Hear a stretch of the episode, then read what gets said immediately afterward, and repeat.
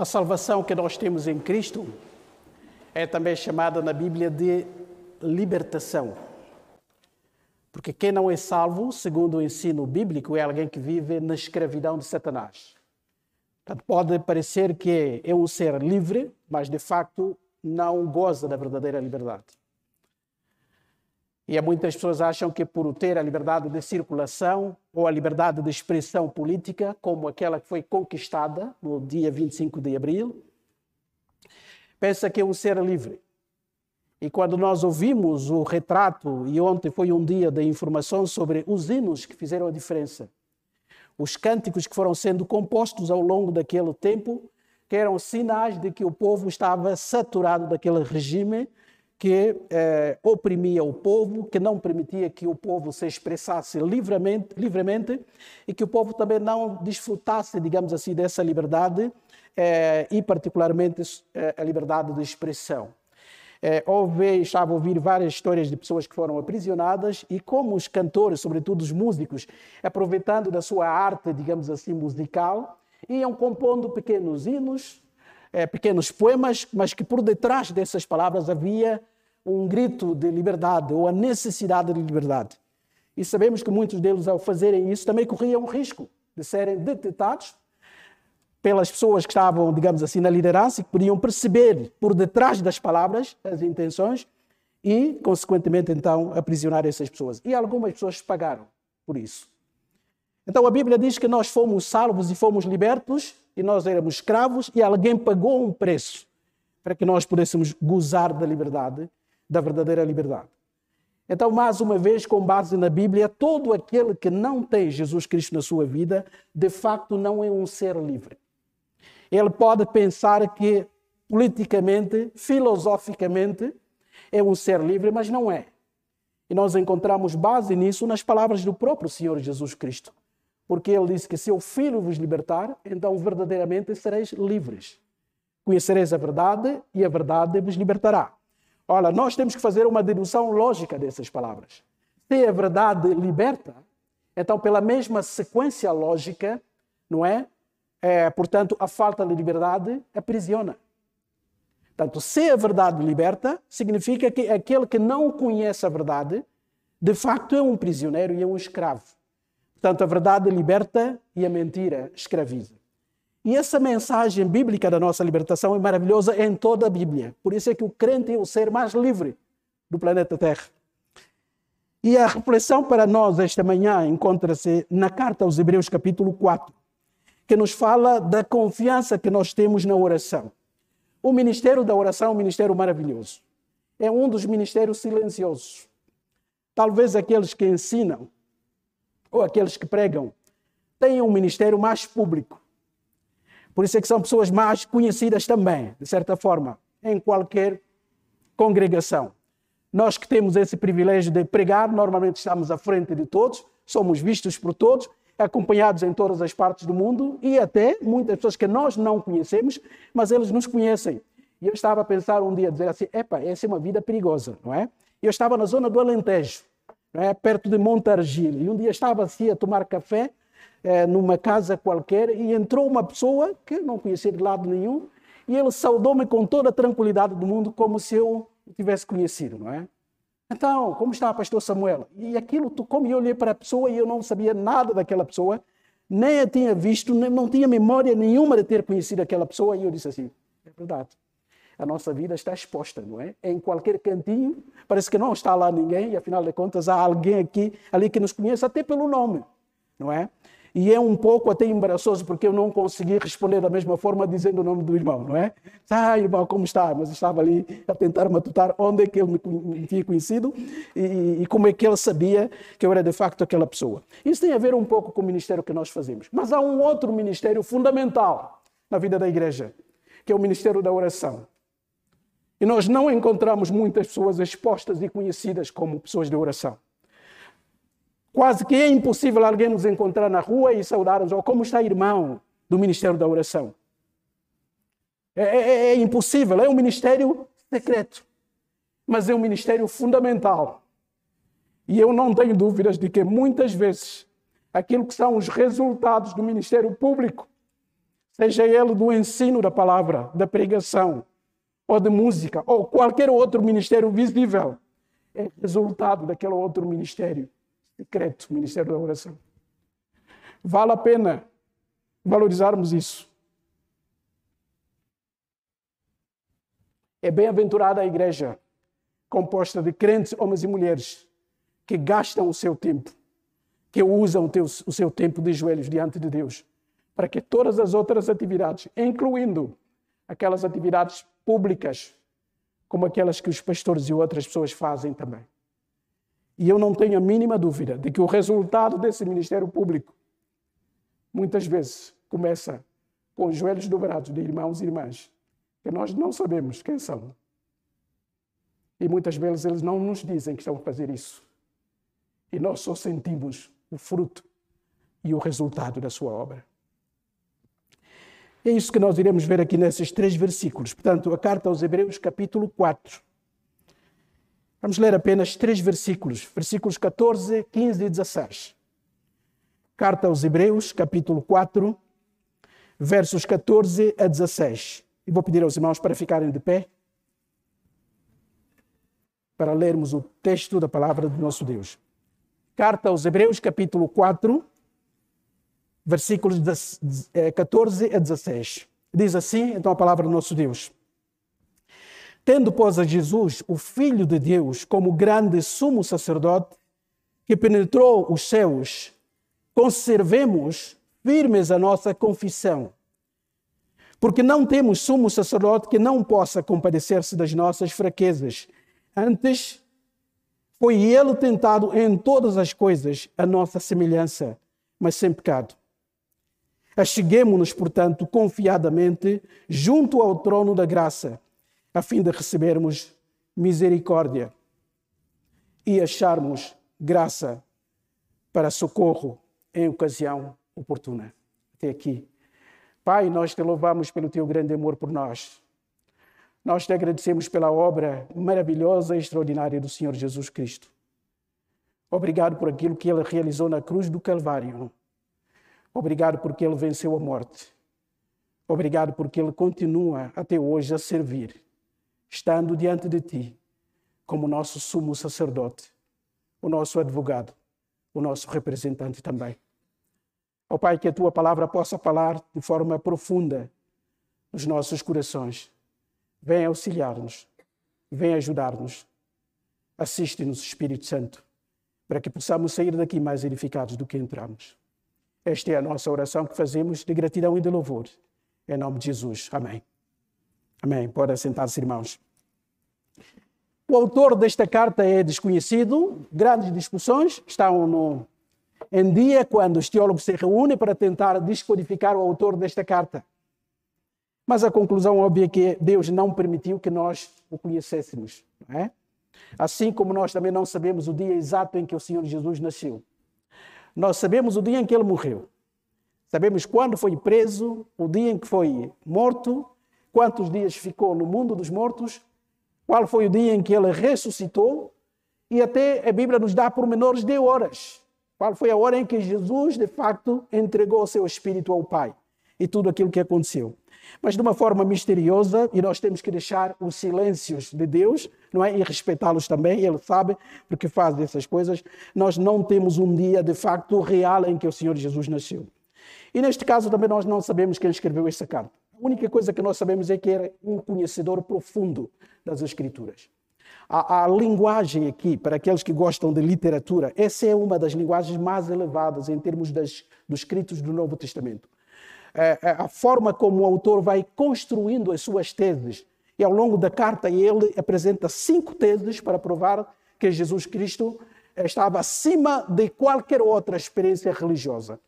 Essa carta é intitulada como a Carta aos Hebreus. É claro que isso não estava no original, mas alguns estudiosos bíblicos e tradutores chegaram à conclusão de que esta deve ser uma carta é, enviada a pessoas, aos judeus cristãos, ou seja, pessoas que tinham aceito Jesus ou tinham aceitado Jesus Cristo como seu Senhor e Salvador, mas que eram judeus e que estavam a passar por um momento de crise de fé. Alguns deles estavam a achar que o cristianismo, afinal de contas, tinha sido um erro Porque na antiga religião eles tinham toda aquela pomposidade da religião. Centro em Jerusalém, grande templo, sacrifícios, sacerdotes, todos os rituais que enriqueciam aquela religião. Estar lá em Jerusalém, cultuar no templo, era um orgulho nacional. As pessoas vinham de todas as partes, pelo menos três vezes ao ano, para celebrar lá em Jerusalém. E esses cristãos tinham perdido tudo isso. Estavam a ser expulsos do próprio templo, expulsos das sinagogas, tendo os seus negócios supridos, porque assim que os seus compatriotas sabiam que eles adoravam a Jesus e que proclamavam Jesus como o Messias prometido, então terminavam a relação com eles. E eles estavam a passar, estavam a passar então por momentos difíceis. E nós vemos isso claramente no capítulo 10 desta carta. Estavam a ter até os seus bens espoliados, portanto eram marginalizados, estavam a sofrer.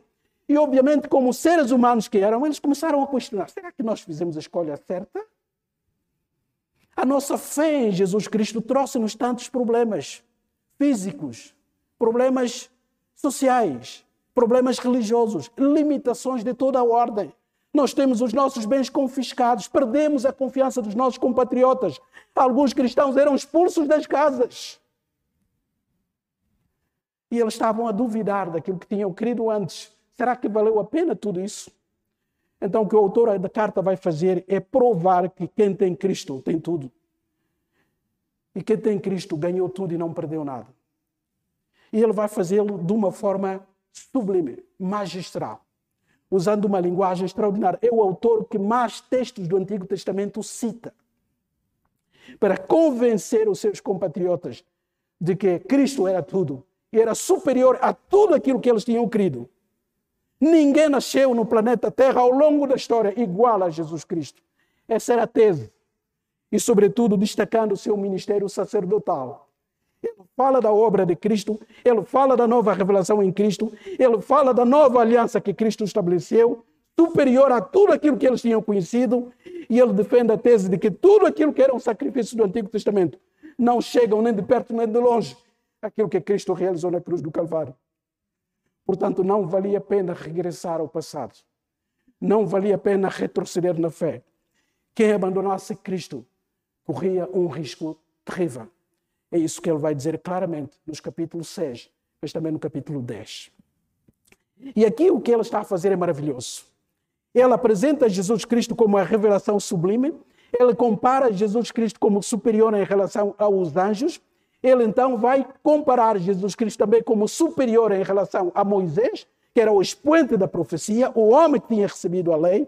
Ele vai comparar Jesus Cristo com Josué, aquele que tinha introduzido o povo de Israel à terra prometida, e ele defende a tese de que a liberdade que eh, Josué eh, proporcionou ao povo não era de facto o verdadeiro descanso, mas as pessoas entram no verdadeiro Shabat de Deus quando creem no Senhor Jesus Cristo. Essa é a tese do capítulo 3. Então, aqui no capítulo 4, ele continua a falar ainda de José, de Josué, aliás, o que é a mesma coisa, e ele está a julgar com as palavras. Josué e José e Jesus é o mesmo nome. Nós apenas temos Jesus porque é a transliteração do grego.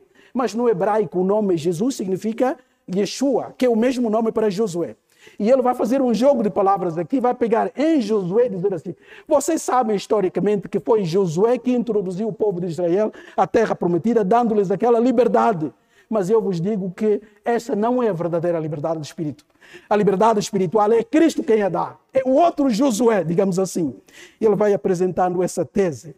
E se os irmãos acompanharem com muito cuidado, o que ele vai dizer é que eles não precisavam de regressar ao passado, porque os antepassados, os seus antepassados israelitas, não entraram, não gozaram do descanso porque foram incrédulos. Isso está no versículo 19 do capítulo 3 e também no versículo 2 do capítulo 4 do capítulo 4, exatamente. Ele diz que eles não entraram por causa da sua incredulidade. Ou seja, embora experimentassem todos aqueles milagres que Deus operou durante aquela viagem, eles acabaram por não entrar porque eles não ligaram as obras de, do, do próprio Deus com a fé. Era preciso, necessário, uma fé firme. E é isso que ele queria que eles tivessem para que não regressassem à antiga religião. Ele diz que a palavra de Deus que atuou no, no passado continua a ser a mesma palavra hoje também. E reparem o que ele vai fazer. E eu convido os irmãos a verem comigo os versículos 12 e 13. Ele diz assim, primeiro no 11, ele diz: Esforcemos-nos, pois, por entrar naquele descanso. Ou seja, ele está a contrastar o descanso físico, terreno, tanto geográfico, do verdadeiro descanso que Jesus Cristo dá. E depois ele diz no versículo 12: Porque a palavra de Deus é viva e eficaz e mais cortante do que qualquer espada de dois gumes, e penetra até ao ponto de dividir a alma do espírito, juntas e medulas, e é apta para discernir os pensamentos e propósitos do coração. Ele diz: Olha, eles não entraram por causa da sua incredulidade. Então não brinquemos com as palavras de Deus, porque a palavra de Deus é aquela que penetra o nosso interior e que nos expõe. Não sei se tem sido a luta dos irmãos, pelo menos a minha tem sido. Sempre que a gente abre a palavra e começa a preparar ou para dar um estudo ou para a nossa reflexão, de repente a palavra começa a expor o nosso coração. Até dá-nos muitas vezes a vontade de fechar a Bíblia, não é? Porque ela está a dizer exatamente aquilo que está errado em nós. E nós temos que continuar a lê-la. Porque ela funciona exatamente como um raio-x. Diante dela, tudo é nosso. É exposto. Não temos nada a esconder. Ou nos rendemos a Deus, ou fugimos de Deus. Não há opção intermédia. É isso que ele deixa aqui. Porque o dono desta palavra é o juiz de todo mundo, diante de quem todos nós um dia iremos prestar contas. É o que diz o versículo 13, acompanhe. E não há criatura que não seja manifesta na sua presença. Pelo contrário, todas as coisas estão descobertas e patentes aos olhos daquele a quem temos que prestar contas. Uau! Quando nós lemos isso, nós perguntamos: então quem estará de pé diante de um Deus assim? Se aqui na terra essa palavra já prescruta o nosso coração, já expõe, basta pensarmos nos nossos pensamentos, nas ideias que nós temos aqui, nos objetivos, nas motivações que nos levam a fazer certas coisas. E nós temos a plena consciência que não estamos à altura disso. E quem pode estar diante de um Deus santo? Quem pode resistir à sua palavra? Ou quem pode estar perante ele um dia e apresentar algum mérito? Ninguém. E a Bíblia faz sempre isso. E isso é belo e é lindo. Quando nos apresenta um quadro tão negro, tão negro da nossa pessoa, e depois apresenta o outro lado também. E é isso que esse autor maravilhoso vai fazer aqui. Agora vejam a partir do versículo 14. Ele começa a dizer: Pois, ou sabendo disso, ele agora vai mudar o cenário, vai dizer que não. Mesmo tendo esse Deus, que é o grande juiz, e um dia estaremos diante dele, mesmo confrontados com essa palavra que nos expõe, que descobre tudo e que não deixa nada ao oculto, há um caminho aberto para nós também. E nós podemos penetrar o trono desse grande e soberano Deus. E ele apresenta duas teses antes de chegar à conclusão lógica. A primeira está no versículo 14, a segunda está no versículo 15 e no versículo 16, então, ele nos fala dos resultados. Acompanhemos o seu pensamento. Pois tendo a Jesus, o Filho de Deus, como grande sumo sacerdote que penetrou os céus, conservemos firmes a nossa confissão. As outras traduções bíblicas dizem: retenhamos com força o que professamos. Os irmãos sabem que ele estava a dizer que muitos não entraram porque lhes faltou fé. Eles não uniram as obras de Deus realizadas durante aquela viagem da terra para a terra prometida, da fé que era necessário para que eles entrassem e desfrutassem de tudo aquilo que Deus tinha prometido. Então o autor está a fazer um contraste aqui, está a dizer: mas nós temos um grande sumo sacerdote. Um sumo sacerdote que está acima de tudo aquilo que Israel conheceu.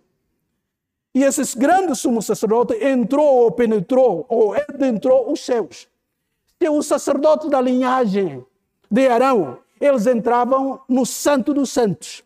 Havia um espaço para os homens, havia outro espaço. Primeiro havia espaço para os gentios lá fora, havia um espaço para as mulheres judias, havia um espaço para os homens e havia outro espaço reservado apenas à classe sacerdotal e havia o lugar santíssimo, o Santo dos Santos, onde entrava o principal dos sacerdotes. Por isso é que ele é chamado sumo, significa o principal, que era eleito para que naquele ano representasse toda a nação de Israel. E esse sumo sacerdote entrava no lugar santo, mas aquele lugar santo era um lugar construído pelos humanos. Mas porque tinha sido separado, santificado por Deus, então ele entrava uma única vez por ano e nunca podia entrar sem sangue. E ele entrava lá, fazia ofertas, pedia perdão por si, próprio, porque também era pecador, e depois representava toda a nação de Israel, porque essa era a função sacerdotal. Se o profeta era o porta-voz de Deus para o povo, aquele que trazia a mensagem divina para o povo, o sacerdote funcionava de modo contrário. Era o representante do povo diante de Deus. Por isso, quando ele entrava no lugar santo dos santos, ele era a figura da nação de todo Israel. E nós sabemos que ele entrava no lugar santíssimo de encontro com Deus, lugar terrível. Nós sabemos pela história não bíblica de que com o passar dos anos houve uma prática que as pessoas, os outros sacerdotes, amarravam uma corda, passaram a amarrar uma corda quando o sumo sacerdote entrava no lugar santo. Porque caso acontecesse qualquer coisa, ele não procedesse bem e morresse, nenhum outro sacerdote estava autorizado a entrar lá. Então, quando eles vissem que os movimentos do sumo sacerdote paravam e o, hino já, o sino já não tocava, então cá do lado de fora tinham que puxar a corda porque ninguém se atrevia a entrar naquele lugar santo. Agora vejam o contraste que o autor faz aqui. Ele diz que se os autores humanos, o sumo sacerdote humano, entrava num lugar construído pelos humanos, o nosso grande sumo sacerdote adentrou o próprio céu. Não o templo lá em Jerusalém, por mais sagrado que fosse. Ele está a fazer logo a grande diferença aqui. Eles então, se isso é verdade, vale a pena mantermos a nossa fé. A fé que nós proclamamos pela nossa boca deve ser a fé vivida também. Porque nós temos um grande, um mega sumo sacerdote. É o seu primeiro argumento. Agora vejam o segundo argumento. Isso é maravilhoso. O seu primeiro fala do ministério desse sumo sacerdote. O segundo argumento vai falar do caráter desse sumo sacerdote. Diz assim: porque não temos sumo sacerdote que não possa compadecer-se das nossas fraquezas. Isso é lindo. Os irmãos estão a ver aqui que ele está a fazer um jogo aqui. Ele é um homem formado em termos de literatura. Nada foi escrito no Novo Testamento que se compara em termos de, de nível de literatura como nós temos desse autor o que nos mostra que era um homem eloquente, que conhecia bem a oratória, a retórica e todo, todas aquelas técnicas de comunicação e profundamente bíblico. O que ele vai usar aqui é uma figura muito conhecida na literatura que se chama litotes, ou litote. Ou seja, eles, os irmãos vejam que a verdade do versículo 14 e do versículo 15 são praticamente verdades parecidas. Ele está a dizer que nós temos um sumo sacerdote. Mas os irmãos repararam que no versículo 15 ele coloca questão de forma negativa. Eu faço um exercício aqui. Se irmãos tirarem os nãos do versículo 15, fica a frase, porque temos sumo sacerdote que possa compadecer-se. Só que, em termos literários, para tornar aquela verdade enfática, então os técnicos usavam a forma negativa para dar cunho àquilo que querem dizer. E ele diz que nós não temos um sumo sacerdote que não possa compadecer-se das nossas fraquezas. Aleluia! Porque se os outros sumos sacerdotes entravam também por pedir perdão por si, pelos seus pecados, este é o único sumo sacerdote que não tinha pecado. Portanto, não precisava de fazer a confissão. Mas nós temos esse sumo sacerdote que se compadece. Teuno pathos. Aquele que sente a nossa dor. Aquele que partilha a nossa dor. É isso que significa compadecer. É sofrer com o outro. Sofrer com os problemas do outro. Sofrer com a dor do outro. E o autor está a dizer que nós não temos um sumo sacerdote que não possa compadecer-se das nossas fraquezas, porque nós somos fracos. E de facto, diante de Deus, ninguém é aprovado por méritos humanos. A única forma de nos achegarmos a Deus é através do intermédio do seu Filho, o nosso grande sumo sacerdote, mas também aquele que é capaz de compadecer-se das nossas fraquezas. E o autor continua: ele diz, antes ele foi tentado em todas as coisas a nossa semelhança mas sem pecado. Ele está a dizer que nenhum ser humano passou pela tensão da tentação, como foi o nosso sumo sacerdote. E ele foi, foi provado de todas as formas. E eu penso que é por isso que ele nasceu como bebê e passou toda a vida para passar por todas as provações humanas, e mais do que aquelas que nós temos passado. E a única diferença que o autor apresenta aqui entre ele e nós é que ele nunca cedeu à tentação. Reparem que a tentação não é um pecado em si, porque o próprio Filho de Deus foi tentado também. O que se torna pecado é quando nós cedemos à tentação. Ou seja, a tentação é uma prova que vem de fora. E quando nós, na nossa fraqueza humana, correspondemos à tentação de Satanás, então ali nós pecamos. E é isso que Satanás tentou fazer com o Senhor Jesus Cristo. Ele tentou de todas as formas, mas ele não conseguiu convencê-lo de pecar. Ele resistiu. E louvado seja Deus, porque foi a sua vida perfeita que valeu a nossa salvação. Se ele tivesse pecado em algum momento da sua vida, então a sua morte na cruz seria inútil. E o autor diz que nós temos esse sumo sacerdote que compadece das nossas fraquezas. Ele foi tentado de todas as formas, mas nunca falhou e nunca pecou. Agora, o versículo 16, ele chega à conclusão. Se isso é verdade, se nós temos um grande sumo sacerdote que adentrou o próprio céu, ou seja, abriu o caminho para nós, nós podemos ver o nosso Deus, nós podemos estar na intimidade com esse Deus maravilhoso. Então, o que nos resta fazer, afinal de contas? E ele vai responder. Portanto, então ele está a concluir a sua argumentação. Acheguemos-nos ou aproximemos-nos com confiança. Amados, qual é o seu drama? Quais são os problemas da sua vida? O que tem incomodado o seu coração? Eu não sei. Talvez uma situação pessoal, de saúde, um relacionamento familiar, uma rejeição, uma injustiça feita,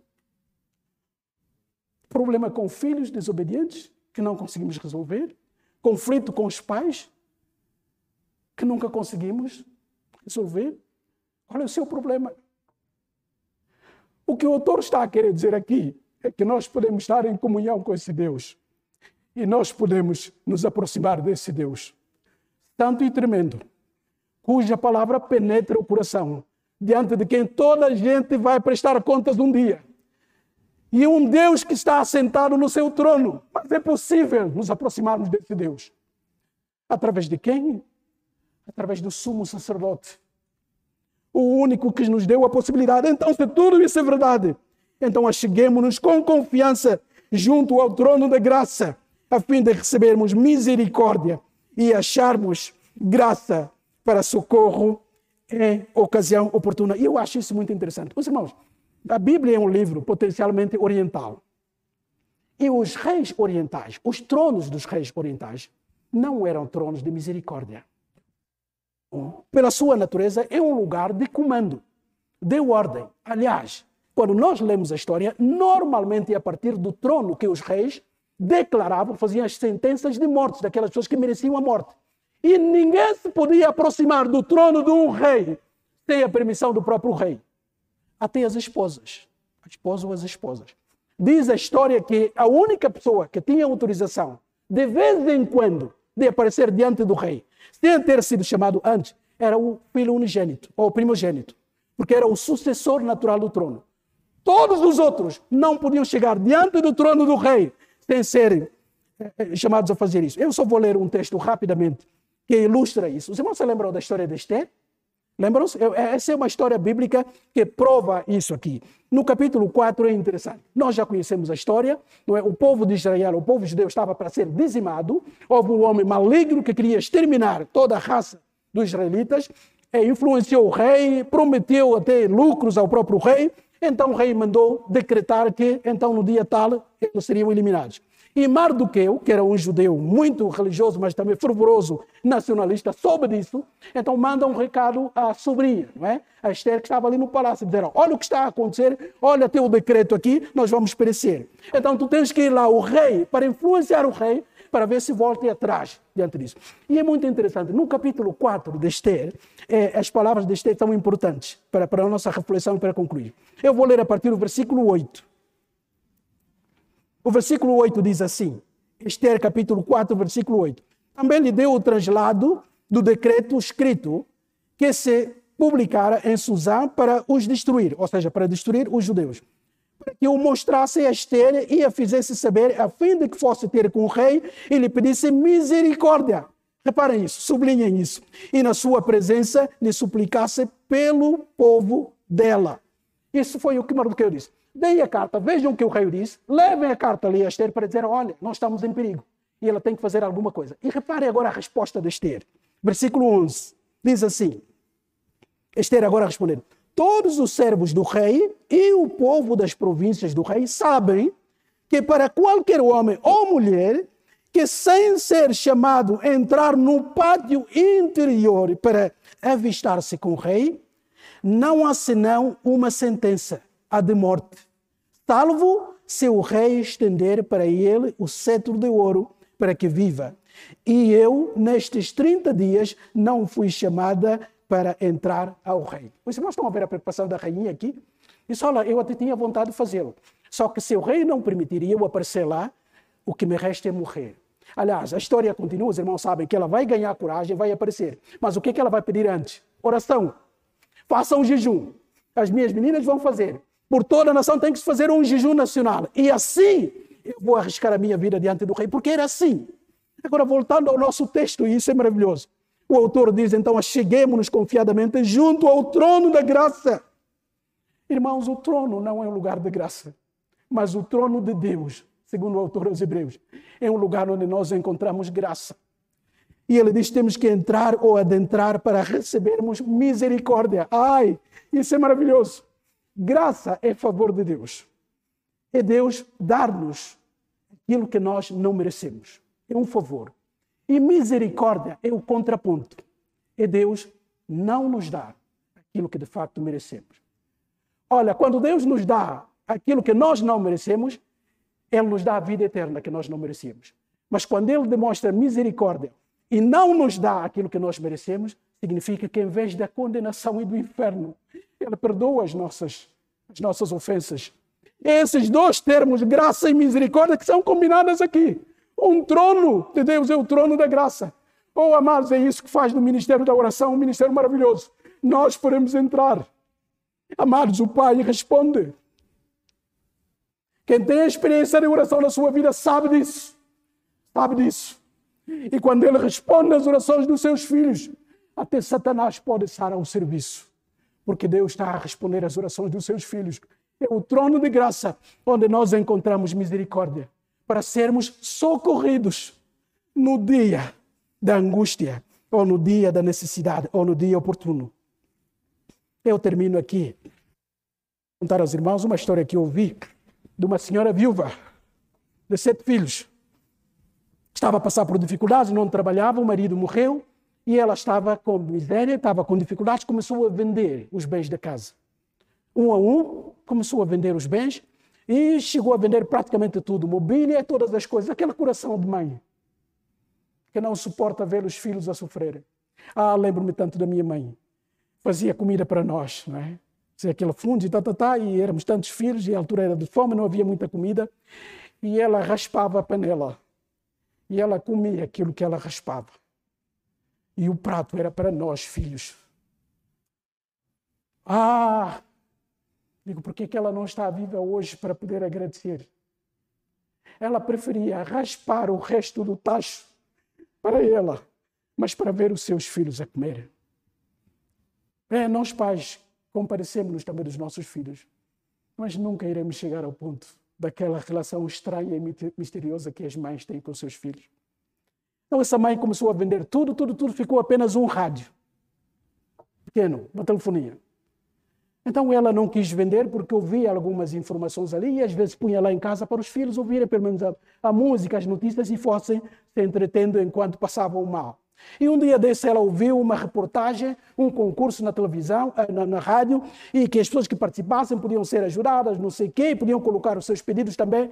E ela então vai à casa de um vizinho, diz assim, olha, não tenho telefone lá em casa, posso ligar aquela... Ele disse, oh, pode, pode ligar minha senhora. E ela ligou para a estação. Disse, olha, estou aqui, sou fulana, tenho essa situação, e eu estou a orar, queria expor o meu problema, escondi-o, mas eu já não tenho vergonha por causa dos meus filhos. Eu estou a fazer isso porque eu creio em Deus, eu sou crente.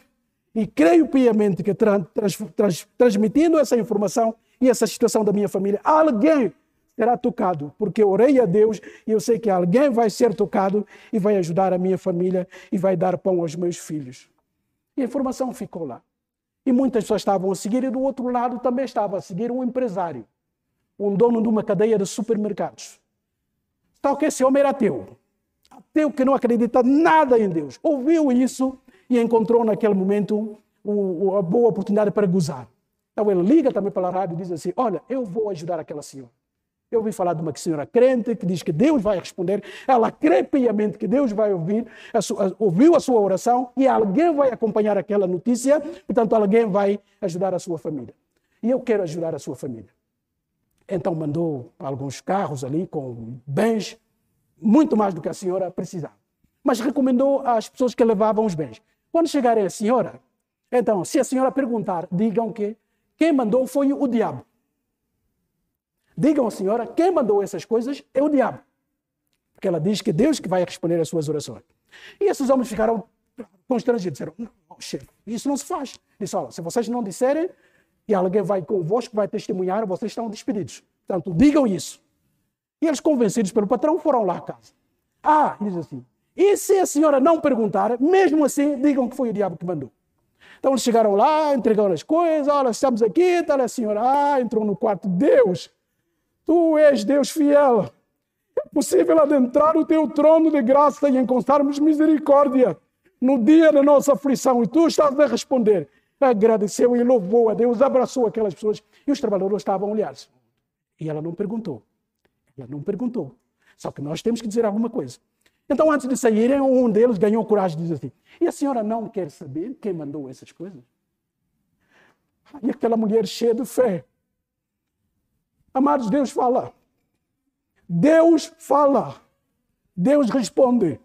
O trono do Pai é um trono de graça também. Tanto tremendo, mas também um trono de graça. A senhora não quer saber quem mandou? Tantas coisas e tal. E a mulher olha para ele e diz assim: ah, Eu não quero saber. O que eu sei é que quando os filhos de Deus pedem e quando o meu Deus manda, até o próprio diabo obedece. O trabalhador olhou para os colegas, olhou para os outros e disse assim: Vamos embora. Não há outra forma a fazer. Amados, nós temos um Pai. E quando Ele age e responde às orações, até Satanás, porque Ele não é Deus, é apenas um ser. Consciente ou não, até pode estar no próprio plano de Deus para ajudar os filhos de Deus. Amados, que Deus nos abençoe. Que Ele renove a nossa fé. Mantenhamos firmes a nossa confiança. Criamos que temos um grande sacerdote, um sacerdote que adentrou os céus e Ele é capaz de se compadecer dos nossos problemas, das nossas fraquezas, das nossas misérias. E Ele abriu o caminho para que qualquer um de nós, pecadores que somos, nós podemos penetrar o trono. Porque esse trono do governo universal é também um trono de graça e um trono de misericórdia. E criamos, e criamos nisso. Ele responde. Hoje, Ele responde às nossas orações. Que Deus nos abençoe.